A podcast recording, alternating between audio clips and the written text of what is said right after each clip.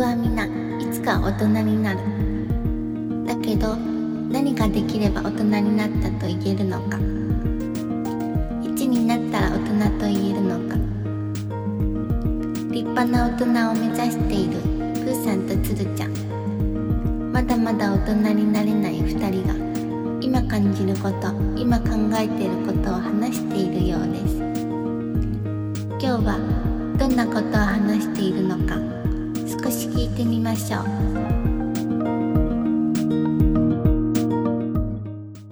おはようございます。プーさんです。つるちゃんです。おはようございまおすはよう。ございます。大人の途中、始まりまし始た。まりました。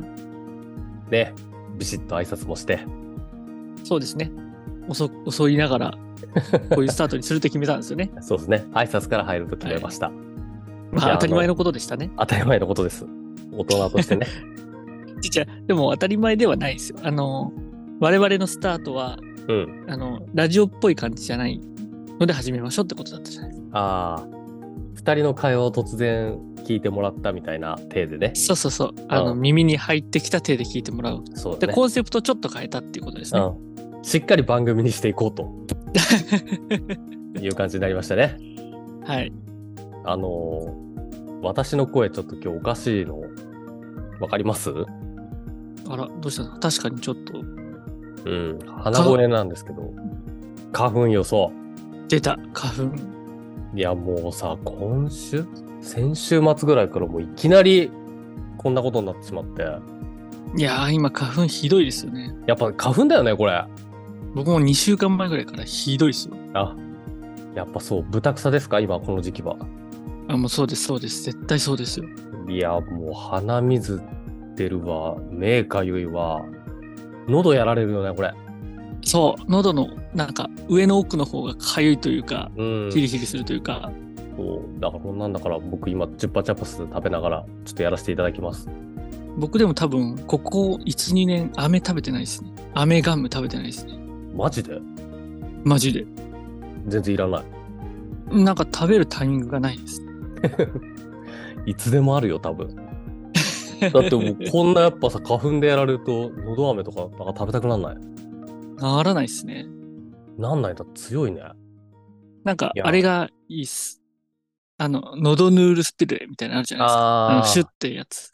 うんあれなそういうらのいねい。なるど。ほどねいらないんだ今週からこんなんで、はいはいはい。えー職場でねうん。いやもう鼻水がやばいっすみたいな話しててさ、うんうんうんはい。でなんでですかって言われていやもう絶対花粉だよって言って、そう。でもうじゃ豚草でマジやられてるわって言ったらはい。病院行ったんですかって言われたのね はい。で、いや、行ってないよって言ったら、え、なんで豚草ってわかるんですかって詰められて、ち ょっとちょっとビビ、ビビってる。確かに、勝手に豚草だって思っちゃって。確うかに。んうん、本当にこれは豚草なのかって今思いながらちょっとやってますね。 そこ、なんか、しっかり会話してくれるのでも、ある意味嬉しく ないですそうだね。確かに。もうちゃんと聞いてくれたから。そうそうそうそうそうそう。そうなのよ。まあそんなね、はい今週ですけど、うん。はい。あの、今日は、前回のエピソードで、はい。二世帯住宅のすすめをちょっとお話しさせていただいて、いやー、とても学びがありましたね。よかったです、よかったです。はい。で、その中で反抗期の話になりまして。はいおおそうですね。そうです、そうです。なので、えー今日私反抗期の話をしていこうと思います。こんなプーさんにも反抗期があったんですかはい。私、やっぱりそのないように見えるんですかなんかないように見えますね。ああ、イメージですかね。やっぱね、お穏やかじゃないですか。プーさんって。はい。よく言っていただけるやつですね。うん。そうそうそうそう。やっぱね、うんあんまり、その、人に対して怒る。なんかね、自分に対して怒ってる時たまにあるんですけど、おうおうおう人に対して怒るってあんまりね、こう、イメージはないですね。なるほど。うん。 そんな私も鬼反抗期がありまして。今日それを私、赤裸々にお伝えしますね。はい。あのですね、その前回ね、二世帯住宅の話したときに、うん。二世帯住宅が嫌だって言ったんですよ。はいはいはいはい。で、その理由はやっぱ親と暮らすことだったんですね。うん。うん。で、やっぱそれはその激しすぎた反抗期まあ、いわゆる鬼反抗期です、私が言う。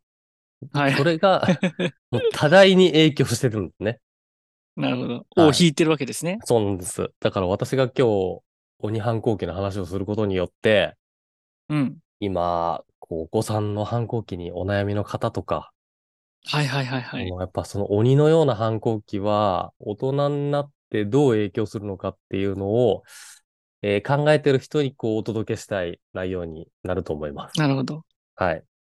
ただそんなプーさんも結局ね、二世帯住宅してますからね。今と結なって果はね。。そうです、そうです。結果。そうはでいすそうです。そうです。そんなところにたどり着くね、私のストーリーを今日お伝えしようかと思う。 まあ、ちなみに、あの、私の言う反抗期は、はい。第二反抗期というやつですね。ほう。うん。第一反抗期は4歳とかかな、確かイヤイヤ期というやあつあです、ー、イヤイヤ期ってやつですね。はいはいはいはい。まあ、あれじゃなくて、俺はその、うん。小学校高学年からうん。中学生とか、まあ、高校生の思春期に起こると言われている第二反抗期が鬼のようにすごかったっていう。ああ、でもそれ小学校後半ぐらいからもう反抗期がある人はあるんですね。うん。俺がネットで調べたら、小学校高学年かうんうんら、中学生って書いてありますね。あうん。なんあ、はいか、はい。高校生とはあんまビシッと書いてなくて、なんかまあうーお、ん遅ければなんとかみたいなまた話もあるらしいんですけど、はいはいはい。はいはい一応文部科学省では、 えー精神的な事実の手がかりを得るとされる、中学2年生の頃っていうふうに反抗期が定義されてるみたいです。なるほど。うんじゃあその界隈なんですね。はい。ということで、私、その第二反抗期の話をちょっとしていこうと思うんですけど、はい。あの、その前に鶴ちゃん反抗期なかったって言ってたじゃないですか。いや、なかったですね。ちょ全くですか全くですね。全くというか、うん。そう、ないですね。その、親とかに対してじゃなくて、その、なんか、どっか他に反抗心みたいなのって全然なかった。なかったですね。ええ本当に。まあでもちょっと環境が特殊だったっていうのはあるかもしれないですけどあねー。そういうことか。うん。なるほどね反抗できる人があんまいなかったですね、そもそそうか、そうか。ちょっとそう俺のじゃあ話聞いて、も。うん。まあ、ちょっといろいろ教えてほしいんですけど、はいはいはい。俺ね、反抗期が始まったの、うん。中3ぐらいの頃だったのよ。おうちょっと遅いと思うんですよ。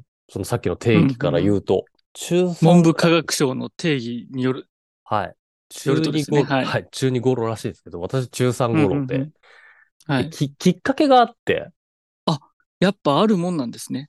なんか今思えばね、うんうんなうんかん。ここっからスイッチ入ったなっていうのが、はい。うちのお父さんとお母さんはよく夫婦喧嘩してたんですけど、うんうんうん。俺がテレビとか見てるときに、夫婦喧嘩とかしてるわけですよ。はいはいで、それがうるさくて一回、うるせえって切れたことあるんですね。はい。いつまでやってんだみたいな。 はい。そうそれがきっかけなの。なんか一回切れることができたみたいな。ああ、うん。ご両親に対しててね。そうそうそう。そっからちょっとスイッチ入っちゃって。うんうんうんで、俺の反抗期って、うん。うん。外面はめちゃくちゃいい子なのよ。学校の先生に対してとか、友達に対してとかは、はいはうんもう多分この感じというか、一切何も尖ったことはなくて、もう俺の反抗心って家族に全振りだったの。うんううんうん。ん。だから家族に対してなんだけど、はい。あとお母さんに対してはうん。嫌なことが、勉強したのとか、〇〇したらとか、あんたああ、は、はいはい。あんたは〇〇に向いてるわ、みたいな、こうこっちに良かれと思って言ってくれる言葉がもう全然受け入れられなくなったのよ。えー。もう全然ダメで、何もう、みたいうんな、すごい思っちゃうようになって、 はい。高校に入った時に、もう言われたくなさすぎて、うん。もう言われるようなこと全部先回りしてやってやろうって考えたの。なんかめっちゃいいやつじゃないですか。いいやつなのかなだから、で、でそれは、例えば勉強したのっていうの言われたくないから、うん。高校入ってからテストめちゃくちゃ頑張るようにして、すべて100点目指せたのよ。はいはいはいはい。でそれは中学の時俺下から数えた方が早かったんだけど、やっぱそれですげえ言われるから、うんうんうん。もうここ切り替えて上に行ってやろうと思って、めちゃくちゃ100点とはかい実際取って学年1位ずっと目指してたのね。うんうんうん。で、それは、でも、その勉強したいとかじゃなくて、すべて結果で示せば、黙らせることができるって考えてて生きてた。 めちゃめちゃかっこいい反抗期じゃないですか。いや、これ結構えぐいと思うんで、もう、はい、やってます、みたいな。だからもう、私のことを、なんか、いちいち言わないでください、みたいな、そういう尖った反抗心だったのよ、まずそれ。はいはいはい。うんそれね、母親に対してね。ほう。で、お父さん。はい。お父さんに対しては、もう生理的に全てが無理でした。おー。で前のエピソードの時ちょっと言ったけど、そのうん親父の後のお風呂には入れないです、絶対。うんうんうん。ん。もう、あの人が座ってたやつ、キャーみたいな、なっちゃうし。 なんか、それは、女子がなるやつじゃないですか。そうだね。 その反抗って女子がなるやつじゃないですか。なる。わあ、まあ、うんあの人が使ってた浴槽、ギャーみたいな。はいはいはい。よやっぱく、りなんか女子が言ってそうですけど、うあさりんもました。うんあ。りましたと。ありましたうんう。ん、で、向かい合ってご飯とかも食べれなかったっす。ええ食べてる姿が気持ち悪いみたいな。はいはい。あともう考え方が嫌い。うん。そう。でもなんか本当、親父に対してはやっぱりかなり強くてそういうの。はいはいはいはい。もうある日、もうムカつきすぎて、うんちょっとこれもう今何もなかったから言えますけど、はい。俺、ハサミを手にして向かってったこともあります。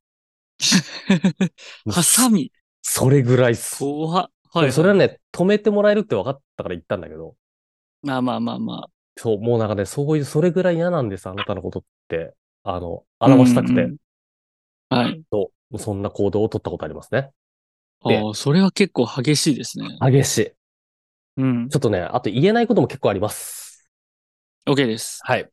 でそれぐらい激しいやつでしたね。はいはいはいはい。で、弟に対しては、弟にも、弟さんにもあるんですね。ある反抗期というか何なんですかね、それは。そうなのよ、もうなんか家族に全振弟りしてたから。、弟 に反抗期ってよくわかんないですけど、まあまあ、 尖ってたってことですよね。 確かに。今言われれば、なぜ弟にむそのエネルギーを向けたのかちょっとわかんないですけど、はいはいはい。もうほんと嫌になっちゃって、うん。大きな出来事が、うん。学校行く前、ドライヤーの奪い合いみたいな時間があるんですね。ああまあ、ね身支度してるから。あのうんありま。すね。はいはい。で、俺の弟、ドライヤーの使い方がちょっと嫌で、なんか、あの、電源挿すじゃないですか、コンセントに。ではいはいそのコードを洗面台のこう、水がジャバジャバかかるようなところに垂らす。垂らしてのドライヤーとかやってんのね。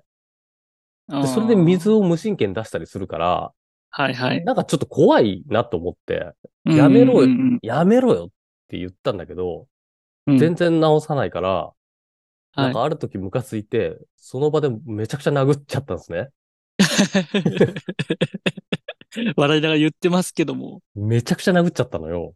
はいはい。で、弟がもう学校行きたくないっていうぐらい泣いちゃったの。うん。だけど俺鹿として学校行ったのよ。あそれちなみにいつの時ですか俺がね、高校入ったぐらいかな、すぐ。で、弟中学生みたいな。はいはいはい。もうお互い思春期よね、バリバリ。うん。うん。で、その一件から、俺もう弟と一切話さなくなるのよ。うんうんうん。そう。それは若干今も引っ張ってんだけど。なんかね、それぐらい殴って、もうはい。弟の心折ったっていうか、こいつ何なんだって思われちゃったの、多分。はいはいはいはい。たかがコードでそね、うドライヤーの。そう。ただその一件だけじゃないから、多分。それまでに細かいことをずっと積み重ねて、うん。そう、爆発させた、俺の一方的な理不尽な行動が殴るっていう。はい。うんうんうんで、そうやって俺家族に心閉ざしてったのよ。うん。はい。そう。反抗期から。うん。で、俺一個決めたルールがあって、はい。家で絶対笑わねえって決めたの。お こんなに笑顔な素敵なプーさんが、家では一切笑ってなかったんですね。絶対笑わないって決めて、テレビ。ビでバラエティとか見てても、もう絶対笑わなかったのよ。苦行じゃな いですか。苦行よ。超苦しいよ、今思えば。だけど、もう嫌だったの。なんか家族に笑顔を見せるとこ、うん笑ってるとこ見せるの。はいはい。うん。でもその分、友達とか外の人には、もうすごい社交的になろうと思って、もうこの感じだったんですよ。よく笑おうと思って。逆にでもよくそんな切り替えができましたね。ね、怖いよね、今思うと。うん。で、まあそういう反抗期をずっと結構長いこと迎えて、うんうんうん。もうそのまま、なんだろうな、そんなルールにしてると、うんえーっと、家族って離れてくのよ。うんうんうん。まうんあ、かそうそうですよね。なんか家で笑わない、もう無感情なやつになってくから、うん。なんか家族との関係おかしくなってくのよ。うんうんで、そうすると家族も関わってこなくなって、こっちも何も言わないから、もううん。すごい溝ができて。うん。うん。で、俺そのまま家出るのね。社会人になって。え、もう大学までそれ一回続いてたんですか続く。なんかだんだん緩やかになったと思うけど、その笑わないっていうのは、はいなんかもうずっと引っ張っちゃってて。わけわかんないルールですけどね。もう全然何も相談もしないとか、もうなんかそうはいいう感じ。はいはい。もうそういうスイッチ。うんうんうん自分のことは自分でやります、みたいな。だかうんうんうん。そうらそんな感じで、もうずーっと大学、社会人、家に出るまで、もうそんな感じ。うんうんうん。で、なんか今振り返るとね、はい。なんであんなに家族のことを受け入れられなかったのか、理由自分でもわかんないです。おー全くわかんないです。うん。うんうんうん。で、なんか家族のことを受け止められる、なんかもう余白が少しもなかったな、という自分のことでいっぱいいっぱいみたいな。はいはいはいはい。そうなんか今振り返ればそういう感じがするの。うん。そうだけど、その、俺大学ぐらいもひずっと引っ張って、そのもう就職して、で、うん初任給では、うん親になんか買うとかあるじゃないですか。ありますね。それはちゃんとやったのよ。笑わなかったけれども。笑わなかったけど。はいあの、欲しいもの何って聞いて、うん。親父に、なんだっけな、電気シェーバーとかプレゼントしたのかあななあ。んか結構いいやつはいはいはい。そう。ちゃんとやったんだけど、うん家族のこと全然好きじゃないの。その時も。うん。うんうんうん。うん。なんか、やっぱ感謝はしてます。だけど、あの、好きという感情はございません。みたいな、なんかスイッチはまだ入ってたの、その時。鬼反抗期引っ張ってんのよ、まだ。なんか和解のチャンスだったんですけどね。雪解けのね。そうなのよ。こっちからね、歩み寄らなかったのよ。うん。だけど、ちょっとうん転機が訪れたことがあって、はい。俺、その、最初大卒で、えー会社に就職して、で、転職してるんですけど、はいはいはいはい。転職した時に、した時する時うん。えーお母さんに一応言ったんですね。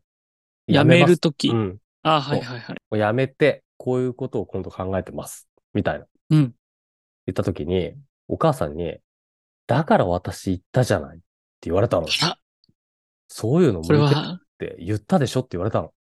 うん。で確かに、俺がおお母さんから言われるの嫌だったの。あんたなんとかに向いてるって言われるのすごい嫌だったのよ。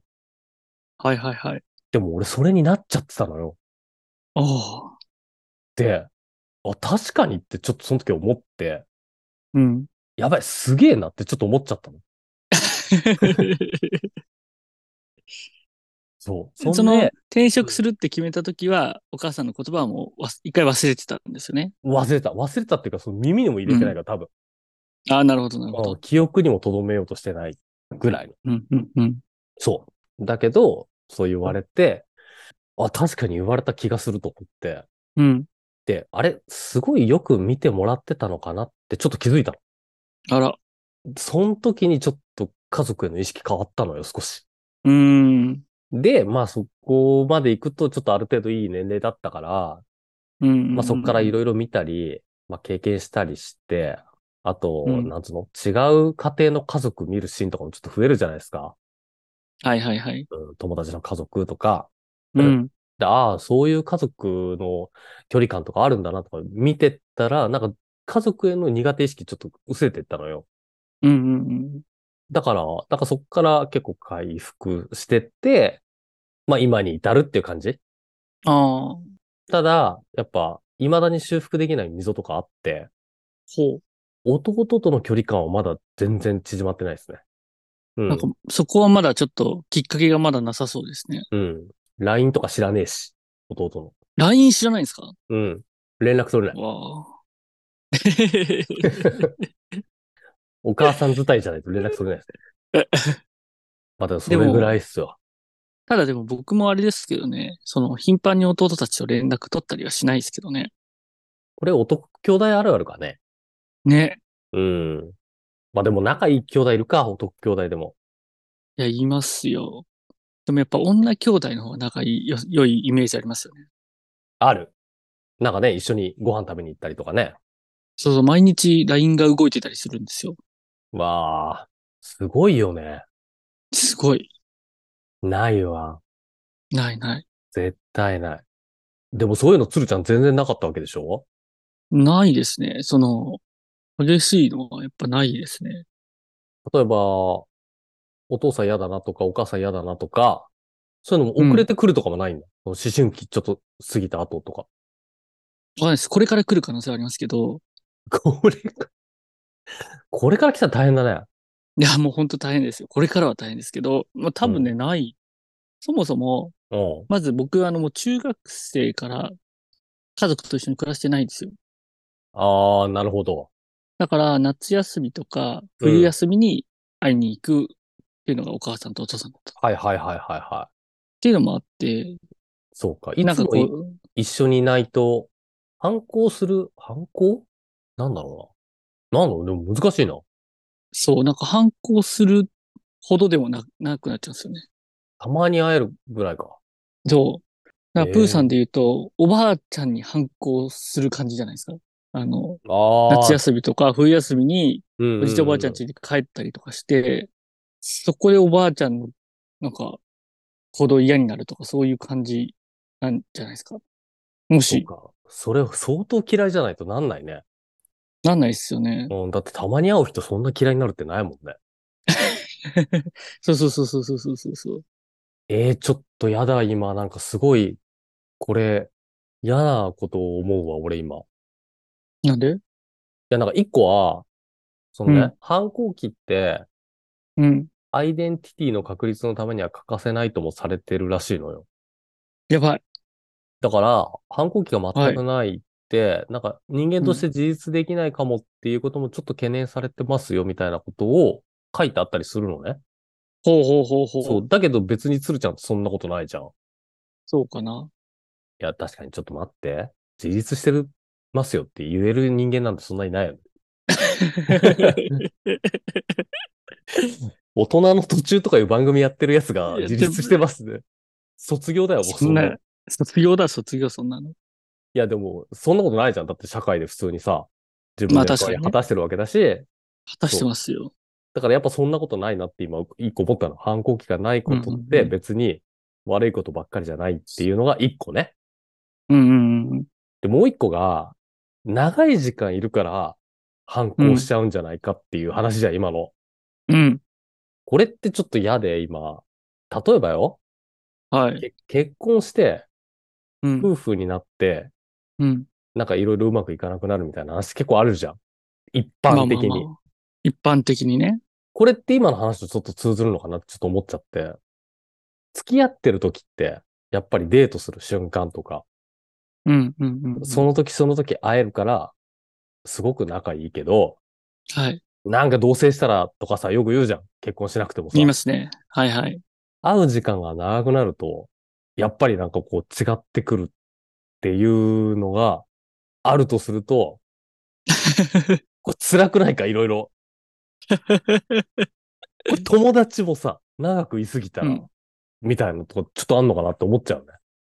わかんないですけど、あとは、あの、僕が思うのは、うん。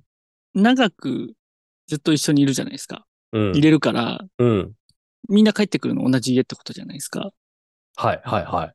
だから、えっと、どんなにこう、反抗したりしても、あの、ある意味こう離れないっていううん、うん、安心感というか、その担保されてるっていうのが、うん。うん。やっぱあると思うんですよ。一緒に暮らすっていうのは、は。だかららこそ、そうやってこう、尖れるのかなって思います。あーちょっと甘えみたいなところもあんのかな。そそうね。う。ど確かに、。どんなに僕がこう尖ったとしても、うん。お父さんお母さんは離れないだろうっていうそうだな。確のかはに。ちょっとあるのかなと思いましたけどね。それあるかも。そうで、。それは多分、その夫婦になったりとかしてもそうで、うん。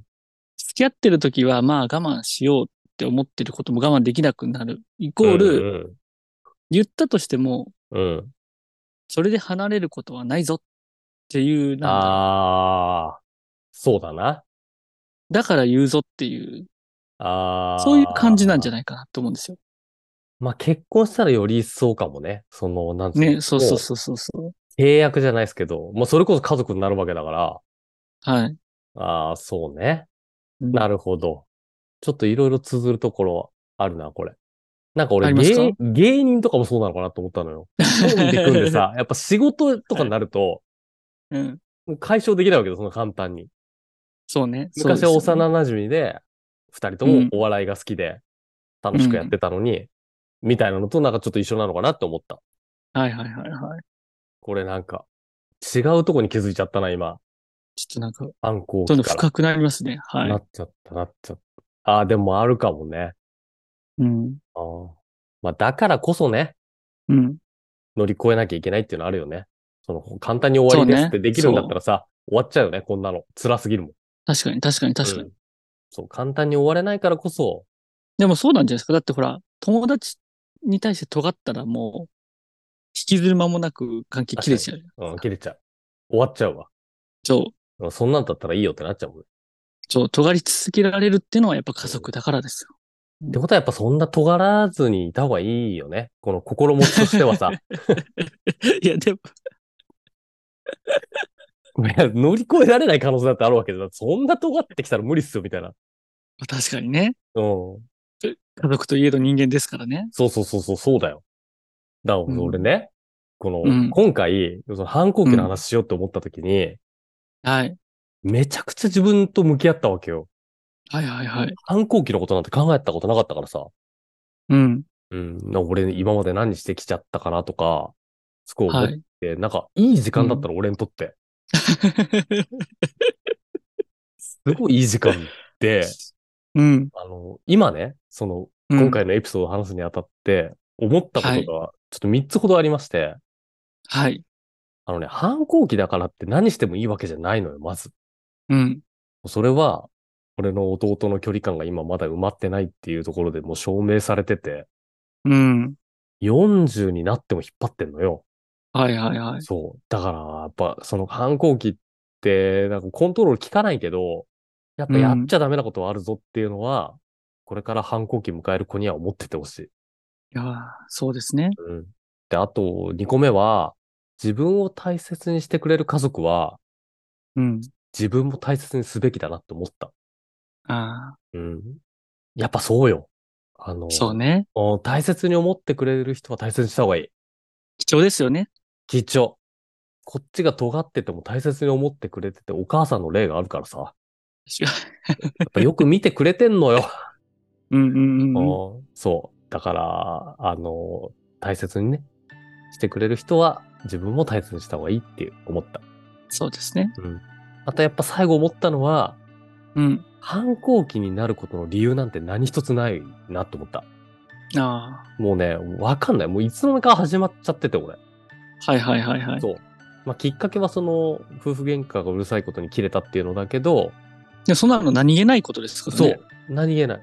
それうるさいよっていうだけでいいのになんかそっからなんで家族に対してムカつき始めたんだろうって。うん。いや、振り返ってもわかんなかったの。ああ。そう。だからもし反抗期をね、自分たちのお子さんが迎えちゃってる人とかいたら、う。うん。もう今こんな尖ってることの理由なんてないんだろうなって、ちょっと一歩引いてみててほしいっていうのは、すごく思う。そうですね。その、こう、無理やりこう、押さえつけるんじゃなくてね。うん。そうなの、そう。やっぱなんやかんや言っても辛いからさ、反抗期迎えてる方も。ああ、方も辛いんですね。コントロール効かないから、もうなんかそんな言われたって無理よ、今消化できないってなっちゃうから、ちょっとね、うん大きなことにならないように見守るっていうのが一番いいスタンスなんじゃないかなってちょっと思う。いつかね、やっうぱん気づいてくれますからね。そう。あの、大丈夫よ。反抗期迎えたやつも2世帯住宅建てることあるかいや、ら。本当そうですよ。本当そうですよね。そうそうそうそう。だからね。片や反抗期迎えてない私は二世帯住宅まだ考えてないですからね これはね、難しいね。世の 中。やっぱどうなるかわかんないよ。でも、反抗期を迎えたからこそ、うん。ご両親のありがたみに気づいたと思うんですよ。なるほど。だから、反抗、まあ、当時はね、お互い辛かったかもしれないですけど、うん。やっぱ結果、今はね、距離感も近くなって、女さんが一人の夜には必ず夕食を作ってくれるお母さんがいて、そうですね。心配してくれますね。うん。はい。ということで、これがね、私の鬼反抗期の話ですね。いやー、ないな、本当に。反抗期マジでないな。いいんだよ、いいんだよ。やっぱない人もいるよ、絶対。ないな。今日も何とも言えない話をしてましたねこの2人まだまだ立派な大人になれる日は遠そうですお天気みかん提供大人の途中今日はここまで